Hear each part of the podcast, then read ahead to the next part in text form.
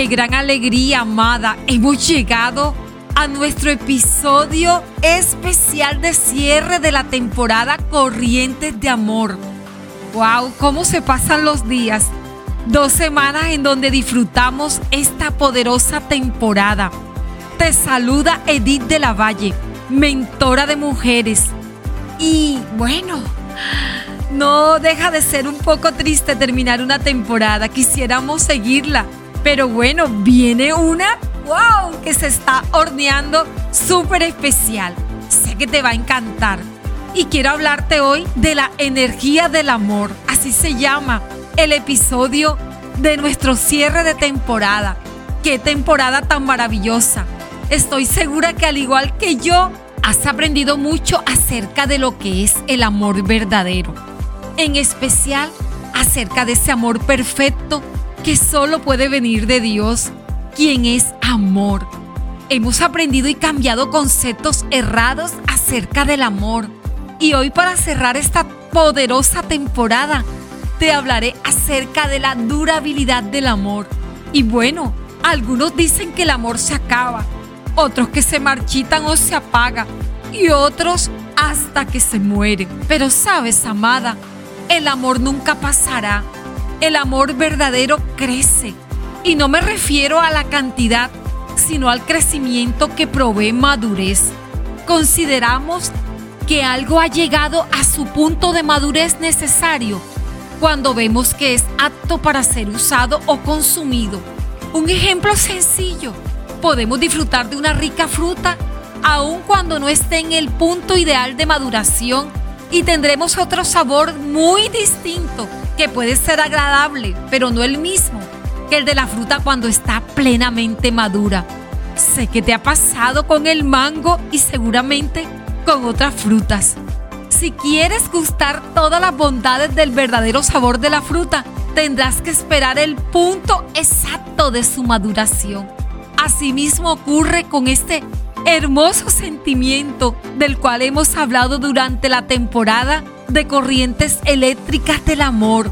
Ese hermoso sentimiento que nos fue dado como la corriente eléctrica que hace que todo lo demás fluya en correcto orden, que es el amor y que es necesario aprender a madurar juntamente con él.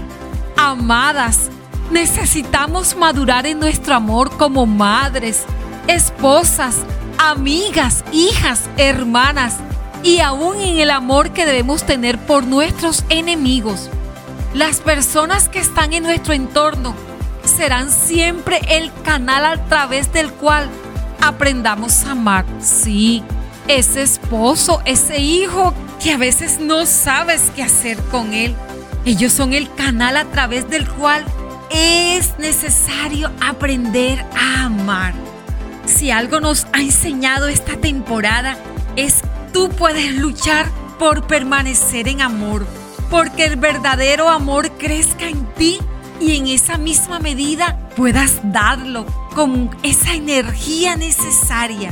No sigas insistiendo, amada, en considerar el amor un mero impulso pasional, sino más bien aprende a conocerlo y a comprender cómo es que él requiere fluir dentro de ti lo vas a experimentar y se siente rico.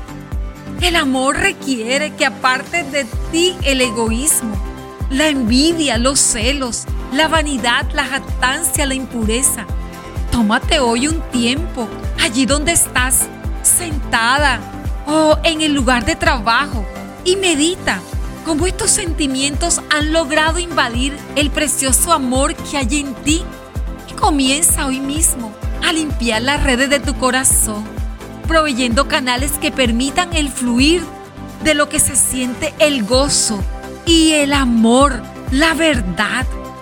Defiende el fluir del amor en ti guardando tu corazón de lo que escuchas, de lo que aprendes, en especial de aquellos conceptos culturales, amada, acerca del amor. Sé celosa en guardar tu amor porque será el amor quien te mantenga en pie. Así que hoy quiero invitarte a que escojas a alguien y le des ese abrazo, que reciba esa energía del amor que hay en ti. Amada, te llevo en mi corazón. Gracias por permanecer en esta poderosa temporada de corrientes eléctricas de amor. Prepárate porque la que viene está súper, súper poderosa. Un gran abrazo para ti